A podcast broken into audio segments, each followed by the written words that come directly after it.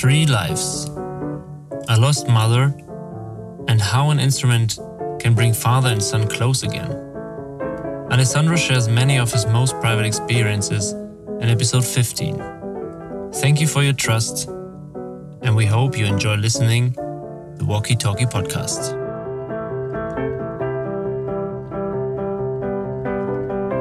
Hello, Alessandro. Hello. You are my next guest in the Walkie Talkie podcast, and I'm pretty happy to have you here today. I'm back with you in my, I call it now, small studio, which I have here in the woods uh, at Tagish Lake in the old cabin. Alessandro and me met a few days ago. Alessandro is at the moment on a special trip, and maybe he wants to tell us a bit about it and where you're from, why you ended up here, why we met and yeah. Sure. Um, the special trip is my honeymoon. After a long time where I didn't think that would happen, I met the right one. So we met, got together, and eventually we finally wed uh, a year later than expected because of the COVID things yeah. that happening in the world right now. Yeah, I think you're not alone with that. yeah, yeah. Uh, and we ended up here uh, in Yukon because, well, this might sound uh, diminishing yeah. of Canada, but it is not by a long shot. But uh, because of COVID, there are not many places open oh. in the world for Italian people to go to.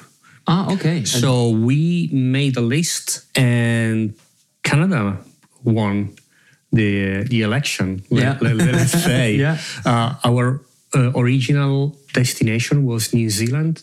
Okay. Oh, also beautiful. Yeah. Yeah, but I guess that will have to wait a little bit longer. And so to make Canada gain more points rather than being Plan B. Yeah. Uh, I always wanted to explore yeah. these these lands. Uh, they are quite mysterious and interesting. So here we are. It's huge. Yeah. It's huge. It's huge yeah. yeah. And how, how is your trip so far in Canada? Great. It has been great. It's only 10 days. Uh, and these last three have been the best out of out of all. Uh-huh. It, it will be hard to beat. Yeah. The, this, okay. That's that's this yeah. short stay here. Oh, that's good to hear. And uh, I would like to hear your feelings and your thoughts about your your trip today because what you did today is is very special. Yeah. I did it once a few weeks ago, and uh, I, I have to say it, it was one of the most peaceful things I ever did in my life because I'm a person who's really connected to nature and animals um, so maybe you you can uh, tell me a bit what you did today and how, how was it for you and how felt it? So it was a dog sledding yeah. trip and it was unbelievable. I have no clue what to expect. Mm-hmm. Uh, I thought it would be a really cold trip, but yeah. it wasn't.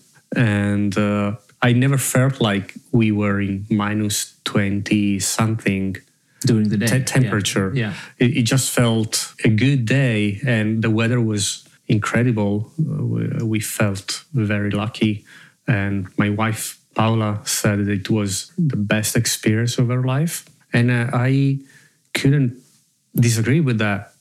Yeah. I had a few other experiences, but this is really great. As you said, peaceful, really immersed in the silence. Mm. And yesterday we went for a walk in in the woods, but it wasn't the same thing because we were very noisy. Yeah. So the the sound of the snow cracking under your boots yeah. is almost deafening. Yeah. And here with the sled, you just slide through the the snow and there's barely any any sound beside the dogs that's that's a really good point yeah because yeah. i did a i did a, a, short hike while you did the dog sledding tour and i noticed exactly this because if you stop and stop breathing then you have the silence which which is is around you then you can catch it but on the sled you, you you move and you get the silence. Yes. This is this is the thing. Yeah, I thought about a lot and now I get it. thank you for that. Yeah, Yeah. yeah. That's that's that's it. And it- and it's good to have you here after uh, one of your best uh, experiences you had. Uh, and so you, you must be in a good mood now. You must Yes. be very happy. Yes, and I had the time to shower, Yeah. hot shower, so that raises the mood even even Yeah. more. But yeah, it was great, and the fact that they let me let me ride the sled, even if it, I was in, in the back in the back seat, but not just sitting in the sled, was the additional excitement. Yeah, because you're quite active. yeah, but uh, more than that is just like you're in it.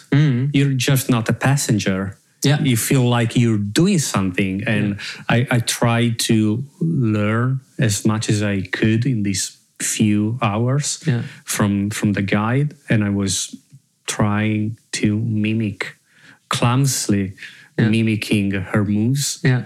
and I managed to fall only twice.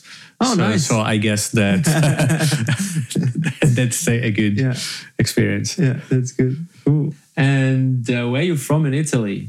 Because the, the, the nice thing is when you arrived, and I, I noticed that you're from Italy, I remembered myself a bit back to last year when I was in Switzerland in the Italian part where my sister lives, and uh, I met uh, great, so many great people over there, and started realizing that I can understand a bit Italian, which is maybe different to your Italian, but your your wife is talking uh, a lot of Italian with me, and and I, I noticed that I still understand a bit, Okay. uh, that, which is really nice. So where, where are you from in Italy? Uh, we are from a city in the northwest that's called Torino. yeah, It's one of the biggest city of Italy. yeah, And uh, yeah, she she's trying hard to speak English, but as soon as she finds that people understand Yeah. her when she speaks Italian, she just go full Yeah. Italian.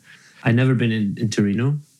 Um, I have a kind of a picture of books and, and and stories which people told me. But how would you describe Torino as a Uh, so it's very close to Switzerland because it's a less than two hours drive to get to the southern border of Switzerland and the Ticino Yeah. region that you're familiar with. Uh, it is a, it was, still is an industrial city. It's part of the industrial engine that keeps Italy going okay? Yeah, um, we're we're home to the biggest car factory in it, in Italy that's called Fiat, and now it's called Stellantis after the fusion with uh, with the French. since when? Um, officially this year, Okay, so it's probably at the beginning of the year. I kind of lost track of that. Yeah. We're still, I, I work there. So we're still, you know, having the, the wheels rolling Yeah, into yeah. to set in the new organization, Yeah. let's say. So yes, uh, it's industrial, car factory, a lot of services. I, I think that's how most Western countries are moving to. Hmm.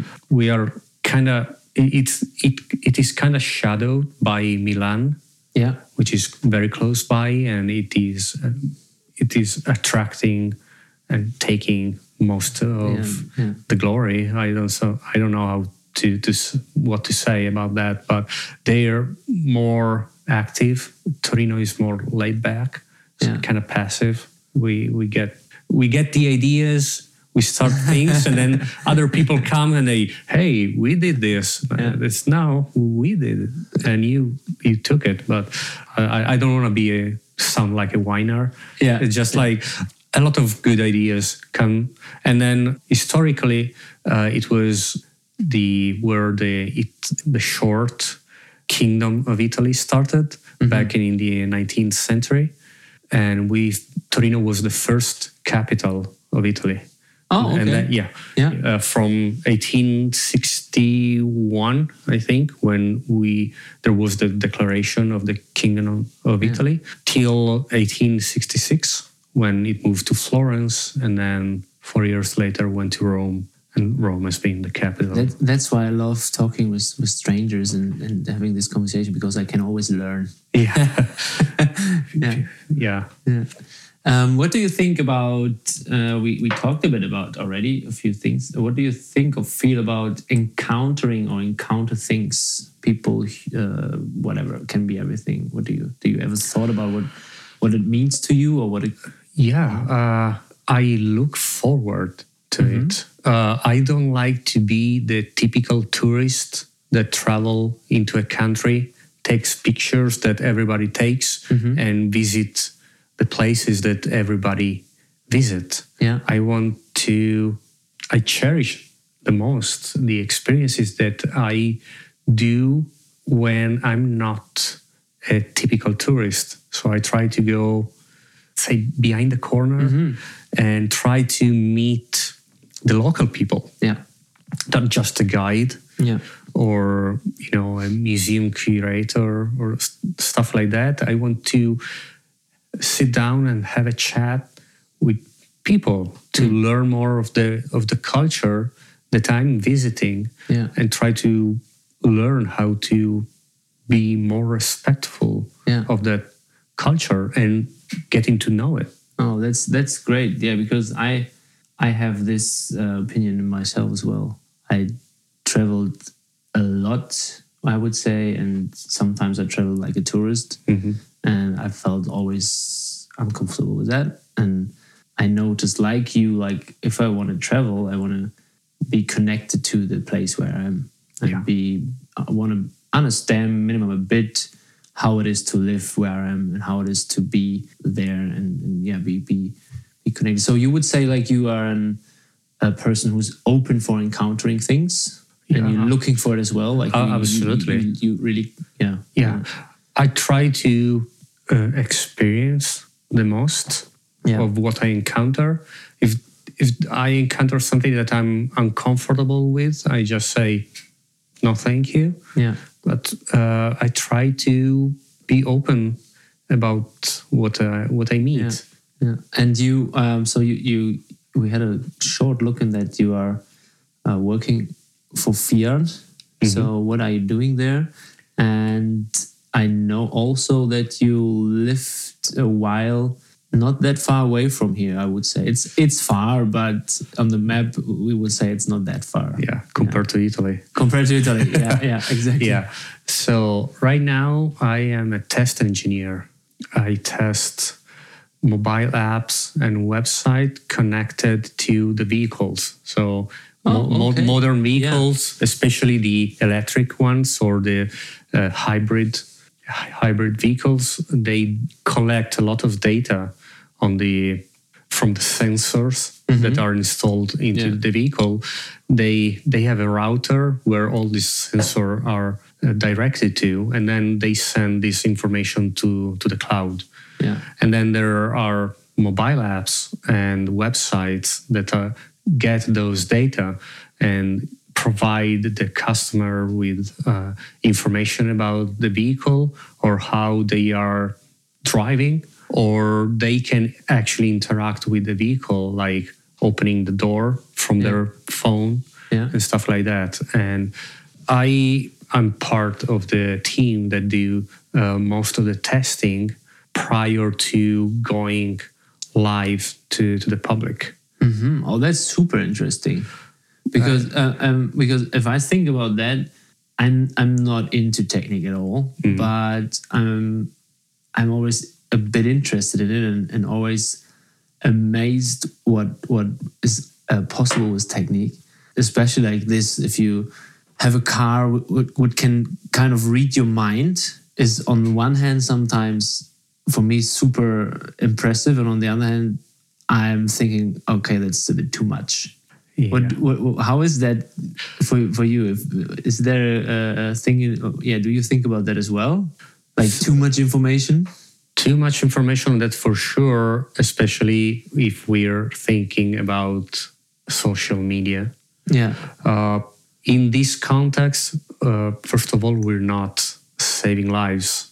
yeah. We're just helping people to be connected and with their vehicles, if that makes any sense. And I wouldn't say that the vehicle can read our mind yet. We're very far from that. Yeah.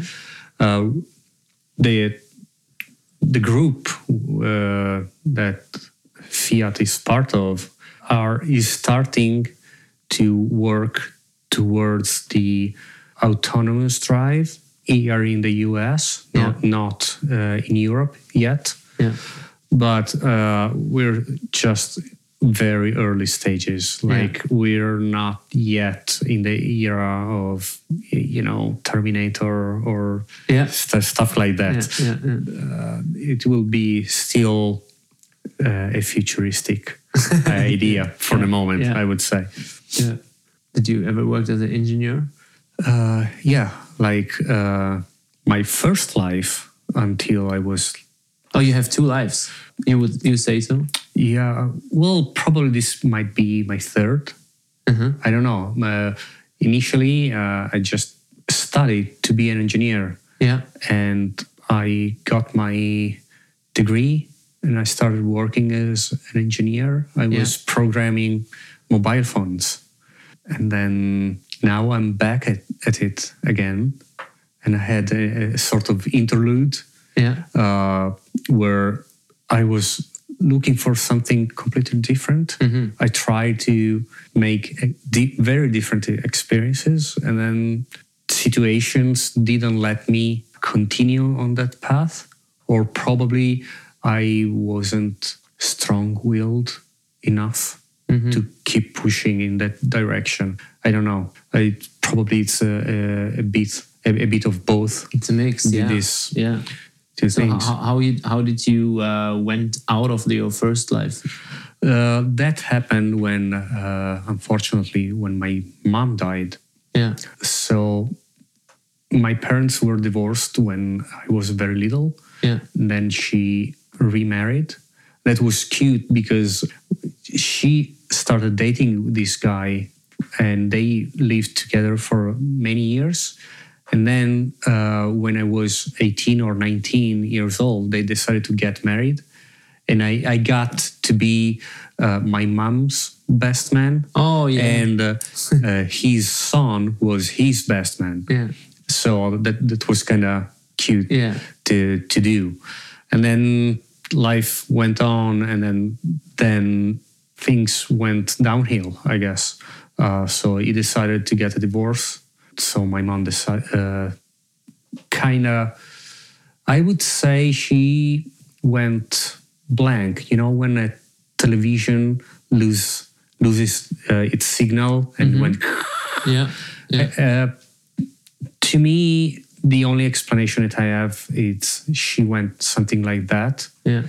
and she took her life. Oh, by herself. Yes. Okay. Uh, so intense. that was kind of a shocking moment. And two days later, we were living together and uh, we were living with my grandma, her mother, How, and how old were you when that happened? 35. It was 2010, so Eleven years. 11 years ago. Yeah. And two days later, my grandma uh, fell and she broke her bone, Yeah. her leg. Yeah. So she went away for two months in the hospital as well to, you know, get an operation and and, Yeah. and recover. So suddenly, uh, I was living. I went from living the typical young person in Italy Yeah. where at 30 plus years old you're, st- you're still living with your parents and they take care of everything like we kind of i think we have this reputation of being being mama's boys you Yeah. know that yeah, mama yeah, always yeah. take care of everything Yeah. uh, oh all of a sudden i feel like uh, in a pink floyd song Oh, we, we go later in this direction. Yeah. Yeah. And and so I went from that to now how do I run my life with no guidance? I don't even know how to pay bills, you know, because it was I always took that for granted that someone else would take care of, and I wouldn't know what to do. And I kind of started thinking about uh, going on a journey.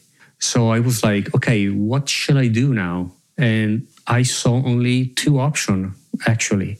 Uh, the first option was to start going in a dark spot Yeah. and, and, and start welcoming depression and eventually potentially ended up taking my life like my mom did Your, you, Be- because she was depressed Yeah. and the divor- the second divorce was the, the trigger yeah. for what what happened and the other option that i saw was like okay what do i want to do when i grow up? Did it really felt like these two options in this moment? yeah basically. Uh, uh, probably there were more but i didn't want to keep doing my life like i always did. Yeah. like nothing happened and not take the moment Yeah. and make a change and start living a life that was worth living. Like i felt when i when i went on to this you know sort of self analysis Yeah. I realized like what I'm what am I doing? Really nothing. I eat, work, sleep, and repeat. Repeat. Yeah. You know, Yeah. my my thing was okay. I'm playing online games. I have a guild. I have this character into this fantasy world Yeah. And we do stuff with my online friends that I met only once in six years. Yeah. And then I checked, and in the past, in the previous four years, came out that I spent one year online. Wow. And if you think that in those four years you still go to sleep, hmm. so one more or less one third of your day is spent sleeping, spending 25% of your life online, uh, it kind of sucks. But it didn't feel in the moment like you, No, you I was enjoyed it. I was having a great time. Yeah. But then it, it was like you had like an awakening kind of. like, Yeah, Yeah. I- I- like, or you, you, do- you do I ask, wanna- you ask yourself a lot of questions and from one moment on. Yeah. Exactly. Yeah, I wasn't even. I was paying to, to do that. Yeah. I wasn't Oh, like. yeah. I wasn't a pro gamer. Yeah. Like now, that is a career that brings a lot of money to people. Yeah. You know, Yeah, but that that was not. It was not a, career. It was a hobby. And it was like, oh, probably there are better hobbies than that. So I just decided, okay, let's do stuff, and I started doing stuff. And I need to be very grateful for a friend of mine. We were kind of Who is it? it's uh, an old friend. She, her name is Clara. And uh, we were kind of, we, we, knew each other since the junior high. And we were kind of rival at the time. Okay. We were striving to be the best student in school. Yeah. So we had this sort of r- rivalry. And then uh, she got married with my best friend at the time. And then she went away because they started, they went to live in the mountains. Hmm. And I totally lost, lost sight of her. Yeah. And then I, I don't know how she learned that my mom has had died. So she texted me and she was like, okay, I cannot be here now because I'm in South America. But as soon as I come back, we need to meet. Yeah. So she came back, we met, and she took me on this wild six, uh, nine months of experimenting with weird stuff, you know. For Uh, example, what, what, what, means weird stuff? well, uh, It the- sounds interesting. it, it, it was interesting, and the the apex of these experiences was meeting with a shaman, Mm-hmm. a Brazilian shaman who didn't look like a shaman at all. In Brazil? Yes. Yeah. Well, no, he was Brazilian, mm-hmm. and she met him on a flight back to Europe. Mm-hmm. They were sitting next to each other on the plane, Yeah. and they started talking. Yeah. You know, random encounters in, Yeah. in life. Yeah. You know, and this guy he was German. Okay, so he was But from Brazil. yes. Yeah, yeah. So he lived in Brazil, Okay. Yeah. uh, but he was of German descendant. yeah. He, he was like tall, blonde, green eyes. He was a surfer. He traveled the world kite surfing Yeah. and being a shaman. So he got the task from his elders to go to Europe and bring shamanism to Europe. So he sat he sat down close to uh, between Torino and the Ticino area of Switzerland.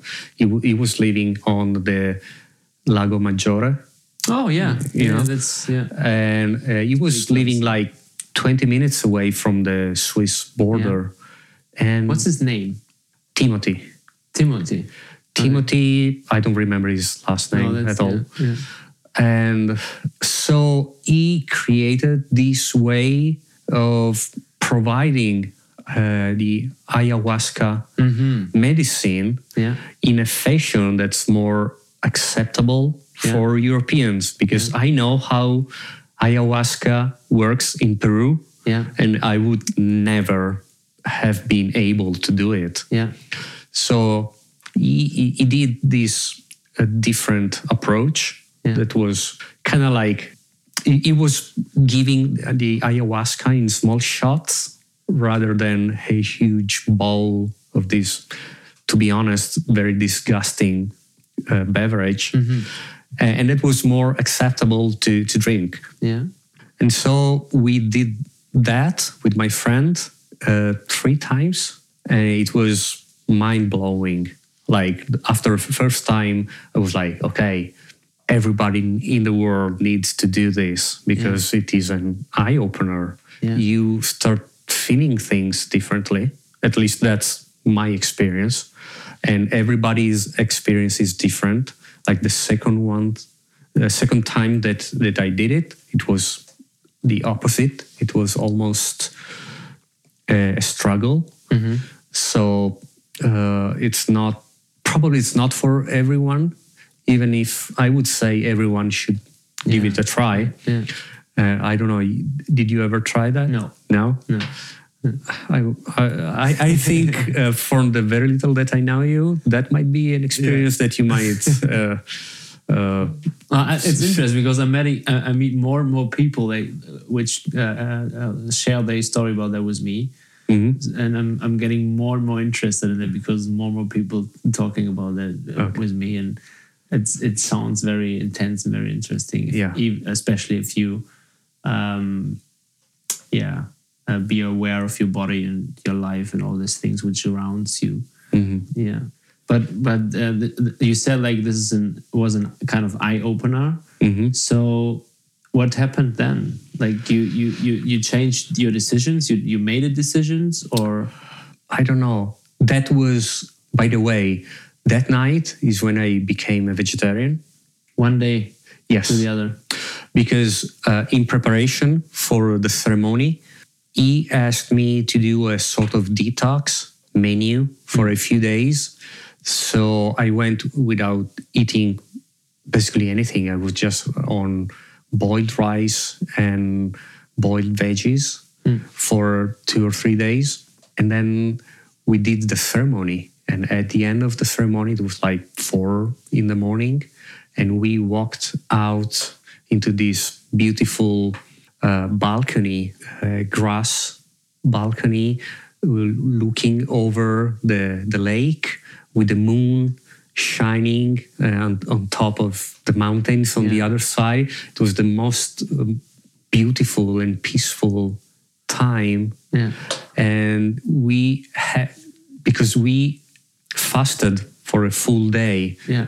so we ate finally uh, after the ceremony and the idea uh, i was eating strawberries and it was the most incredible experience like i could feel you, you know the, those little seeds that are on the Yeah. top of the strawberry and i could pr- I could feel every single one of them with my touch. Yeah. It, it became not just tasting with your mouth, but with your all, all your other senses. Yeah. It was great. And then I came back home, and my grandma, it was back, she came back uh, from, from the hospital, and she prepared me the meal, and she gave me a piece of meat, and I ate it. And then I was like, okay, I'm a little bit tired. I'll go have a nap. I was, I, I, I'm- wasn't sick, but I was really, really uncomfortable. And I reckoned that the uh, uneasiness came from what I just ate. Yeah. Uh, I don't know if it ever happened to you, but I felt like drowsy. I, I it was like I'm asleep, but I'm awake at the same time, and everything f- feels like moving in slow motion. And every action is very hard and takes a lot of effort. Yeah. So I didn't like that sensation at all. It was like, okay, enough meat. And basically, I never ate it, at least consciously. Yeah. Uh, it happened, Yeah. uh, and it's been 11 years, uh, or yeah, 11 years, and I don't regret it. But this series of events led me to be living close to where we are now. Because you asked me that, and we never went there. But I lived in Utah Yeah. for for three years, and that happened during that spiritual journey. Uh, I call it as I was on a spiritual journey to find who I was and who I wanted to be. Thanks to my friend, I met another friend who was heavily into shamanism, and he wanted to go to a place called Sedona in Arizona, where a lot of things happens. There are like energy vortexes and native Native American people there with you know shamans, and uh, there's a Buddhist center there. Really is a capital town of spirituality. So he said that he was was gonna go there, and on a whim, I decided to go with him. And what was supposed to be a three weeks vacation in the desert of Arizona uh, became a three year, basically a three year stay in the United States.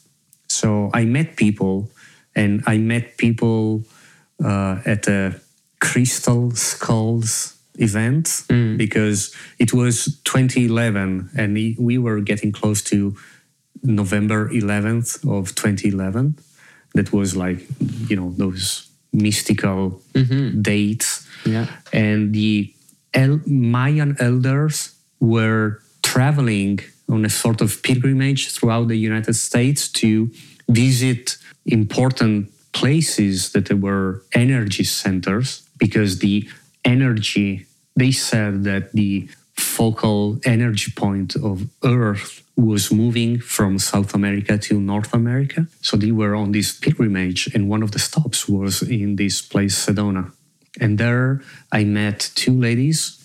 Again, total chance. We started chatting during a lunch break, and then they invited me to go with them uh, where they lived. And so I did like a six hour detour because I was supposed from Sedona to go to Los Angeles Yeah. to, to meet with my friend. And I went to St. George, Utah, and stayed with these ladies for, for a day.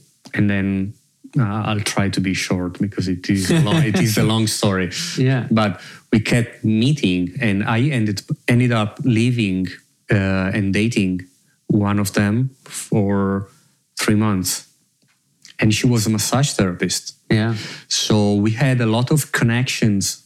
Uh, I had a lot, lot of connection with her, and so she started uh, introducing me to her clients to Yeah. do some energy work together uh, with them. And so I started thinking. I, I never had a massage in my life before, but that really ringed a bell inside of me. Was like, oh, I would really like exploring this massage therapy thing. So I started looking, and in Italy, massage therapy doesn't exist. There are no schools, there is nothing. So she was like, Well, you speak very good English. Thank you. and why not uh, pursue it here? So I did. And I contacted the school she went to. And four months later, I was enrolled into the Utah College of Massage Therapy for the next nine months. How long does it does it uh, take from from being the engineer uh, in Torino Mhm. to this trip and then being a massage therapist in Utah? Like how how how what's the So how many my- time was in between? My mom died uh, November 3rd of 2010. Halloween of 2011, I applied for the ESTA visa to, Yeah. to go to the United States. And two days later, I was landing in Phoenix, Arizona. So a year A year, yeah, of exploration Yeah. led me to meeting this lady who opened me towards massage therapy. Yeah. And then I was supposed to start school in June of 20, 2012. And I ended up having a bad car crash two days before starting school. I broke two uh, two vertebrae in my spine, Oh, and they told me, "Well, massage? No, no massage for six months." And like, I'm gonna, I need to start school yeah, tomorrow. yeah, It was like, no way. So I ended up doing a lot of energy work. I had cranial sacral, Mhm. amazing, during which I even had a very brief out of body experience. let let uh, let us short. There was a short notice. What is like? Not everyone knows what it is. Cranial sacral. Yeah. Uh, it is a massage techniques that involves rebalancing the the spinal fluids that flow in our cerebral cavity and down the, the uh, our spine. So the the brain and the cerebral and, and the spine are suspended Okay. into a fluid, and that's that fluid is the target of the cranial sacral methodology that allow uh, basically you work both the, the cranium and the sacral end of the spine to rebalance the fluid. There's the, the where where the name comes from. Then. Yes. Yeah. Yes. sense. And I, I'm a bit rusty, so I was taken a little bit by surprise by your question, but No, I, I I knew a bit about that, um, but it's always like not everyone who's listening knows. Yeah, yeah, um, absolutely, right. And I like to have an inter, a short uh, explanation of that. yeah. Yeah. So, and then my friend Sherry, because I was visiting her when the the accident happened, so I I ended up staying a month at her house uninvited because I was unable to do anything because I had a broken spine. You Yeah. know, so she took care of me, and one day she took me to a guy who received a gift from God. He says, and so I sat down with him, like I'm doing with you. Hmm. He asked me what happened, hmm. and then he, he put his hand close to my shoulder without even touching me. And I I felt like a, a lava flow going down mm-hmm. my spine. And after five minutes, I walked out of there with no brace. They, they put me in a brace that Yeah. w- was going from my pube to, to my Yeah. neck Yeah. to keep me blocked, to, Yeah. to let my bones heal. I didn't use any, any of that anymore. From one second to the other. For uh, five minutes, Yeah. I couldn't have been more than five minutes. Yeah. it was amazing. Yeah. A great, great experience. And then I had. Do you think it it, it uh, can happen if you're not open for that? Like if you if you don't believe in what the people in front of you doing, like if you don't let it into you. Uh, well, for sure, my journey that I was on Yeah. helped me. Yeah. For sure, these things are more difficult if people don't believe in it, but sometimes they work anyway. But, you know, they say that for people with addiction or people with depression or with mental health problems, they say they say that it's them that have to want to be cured to heal Yeah. from those problems nobody can force them to Exactly. to No. heal from the addiction or the whatever they Yeah. they have so yeah to to answer your question probably my openness at the time i cannot say that i'm as open as i was Yeah. back then Yeah. but at the time that helped me Yeah. a lot for sure And then then you uh like then you stayed a, while in in Utah. And yeah I, And- I, I went to massage Yeah. school Then you worked as the massage therapist. No, in- no. no. I did a few internship, Yeah. but because I was a student, I wasn't allowed to ask for money, Hmm. and I wasn't even allowed to accept money from people that I worked on that would be willing to, to Yeah. give me money.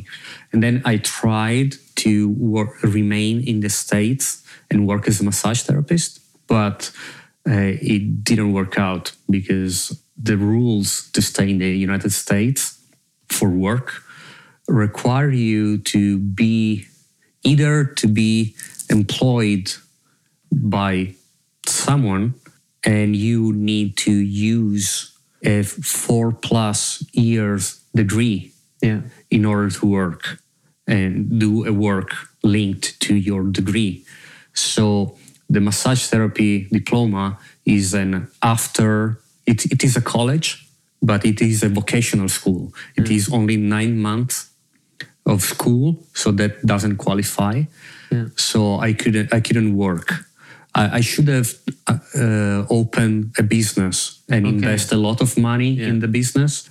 I I was in touch with a few lawyers that were dedicated to that subject, and basically they told me it is it is a very hard road that you're going to, Yeah. and three different lawyers, uh, including uh, one of the founders of the law firm that uh, is it is the Mormon uh, law firm that uh, follows the business of, Yeah. of the church told me you wanted to stay in the United States get married that's the easiest Yeah. and more common way Yeah. to get the visa to, to stay and honestly I didn't feel like trading a, a, wed, a marriage for a passport Yeah. so I was like, okay, probably this is not meant to be. And I went back to, This is To where, Italy. This is where your third life started, kind of. yes. Yeah. So I tried to work as a massage therapy or find a way to work as massage therapy in Italy. Very complicated, uh, including the fact that Italy is not really ready for massage therapy Yeah, to be there because uh, most of the people that I talk to think about massage therapy as a cover a covert op for prostitution Uh-huh, or really? stuff like that. Okay. Yeah, there Yeah. are a lot of massage centers in, in Italy, but they are like Chinese massage with the happy ending Oh, really? included. Okay. I So- thought we are far away from this Yes. finally, but we well, okay. Yeah. Yeah. So it's like, well, no. And then I offered massage to a lot of people. Nobody, they, they're really interested. Oh, you do massage. Oh, I'm blocked. My neck hurts. Or they're like, okay, Yeah. let's meet and do it. And they always back off. So making excuses and then being a guy in the massage therapy business, it's also harder Yeah. because uh, even in the United States, there is this sort of cliche of a massage therapist being a, a woman, Yeah. and and there is this other cliche where a, massa- a guy who is a massage therapist is like probably gay, so a man doesn't like to have a, a male massage therapist work on them Yeah. because they're afraid Yeah. of being, you know, Touched se- yeah. sexually Yeah. assaulted. And female clients are also afraid because being on a massage table is kind of a very weak point to be. Uh. This is the wrong uh, wrong word, but basically it, it is you're defenseless basically so it, it is Yeah, and we much have- easier for someone And we have an image of that as well. Yeah. Like, yeah. Yeah. Yeah.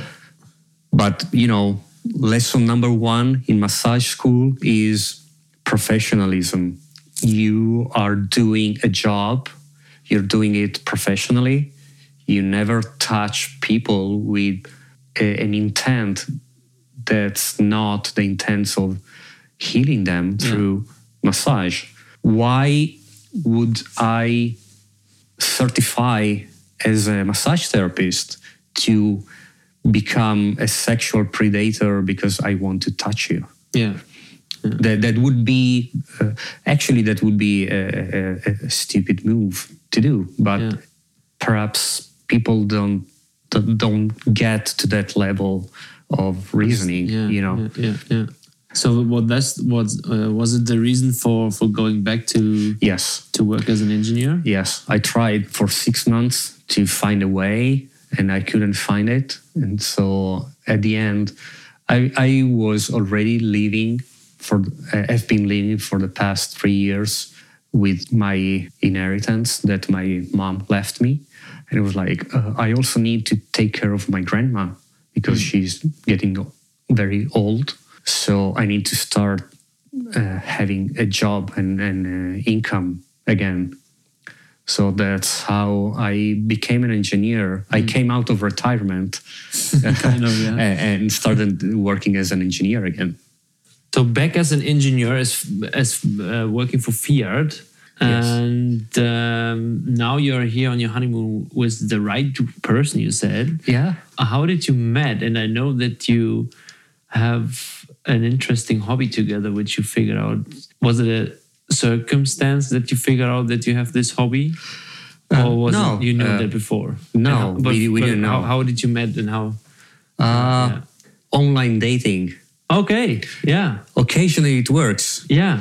And the, the peculiar thing about our online dating is that she was the first and only person that I contacted through the online dating app. Yeah.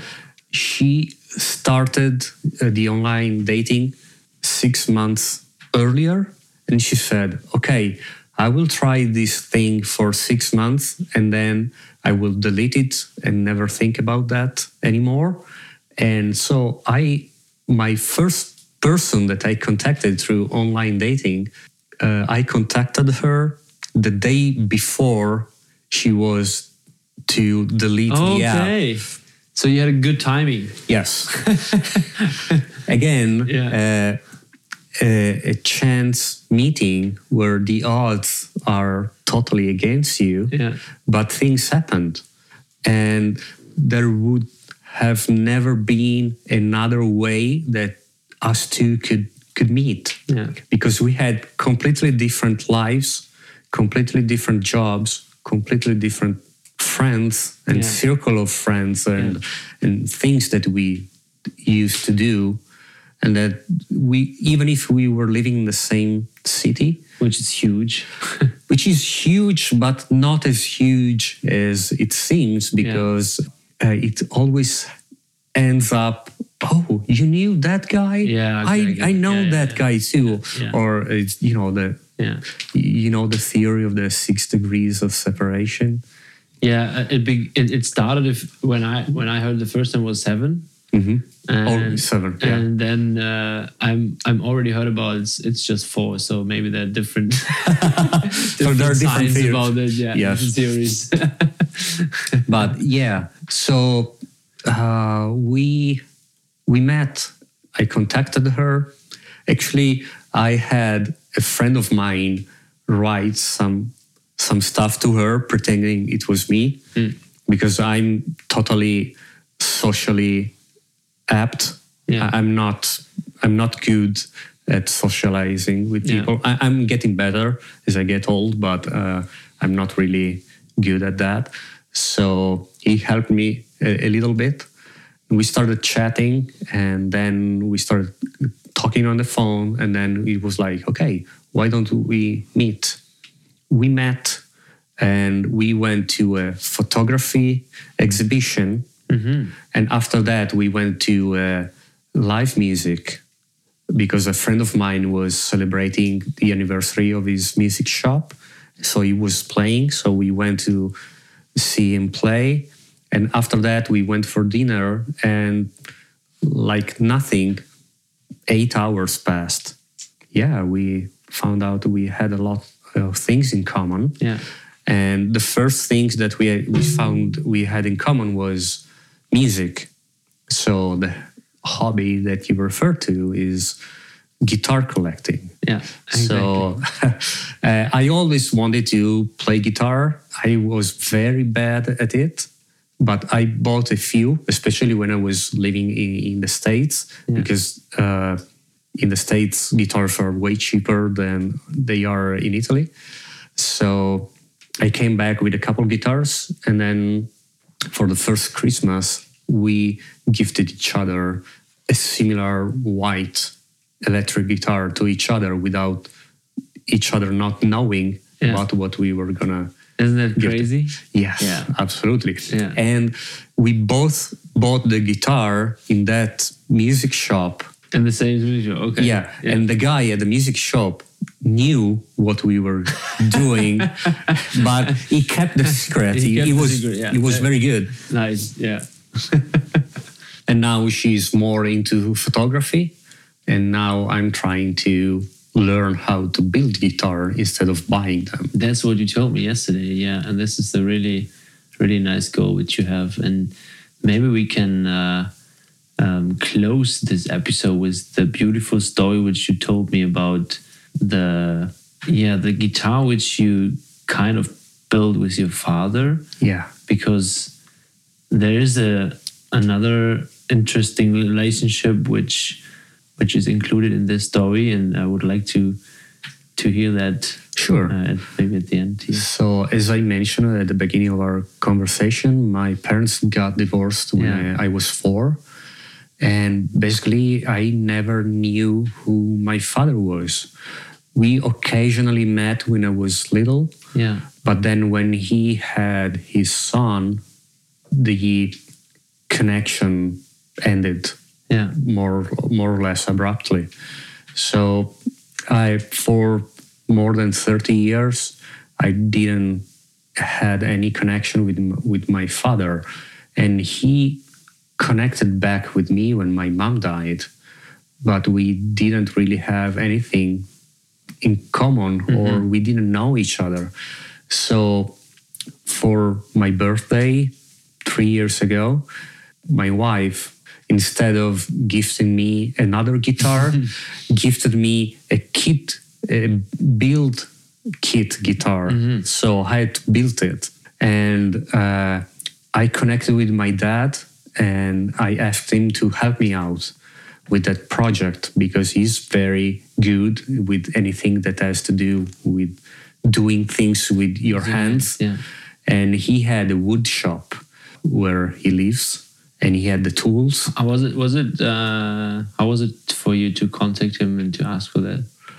Was it like you really felt like I want to do that, or was it like, how did you? Yeah, how did you? Uh, to be honest it was paula's idea not mine but uh, it was a very good idea yeah. because i was trying to find a way into my dad Yeah. and that was a, a good way Yeah. because I had the chance to see him do what he's best at doing now that he's retired. And uh, I was like, I had to fight a little bit with myself because he went into tutoring mode. So he was, hey, you should do this, you should do that. And I was kind of like, hey, dude, I'm old enough to tr- hmm. to do my own mistakes and learn the Yeah. the, the job by myself. But I was hmm. like, no, don't don't say that and listen for once. Listen to your dad teaching you, like it, sh- it should have happened 30 years ago, Yeah. and it never it never happened. Yeah.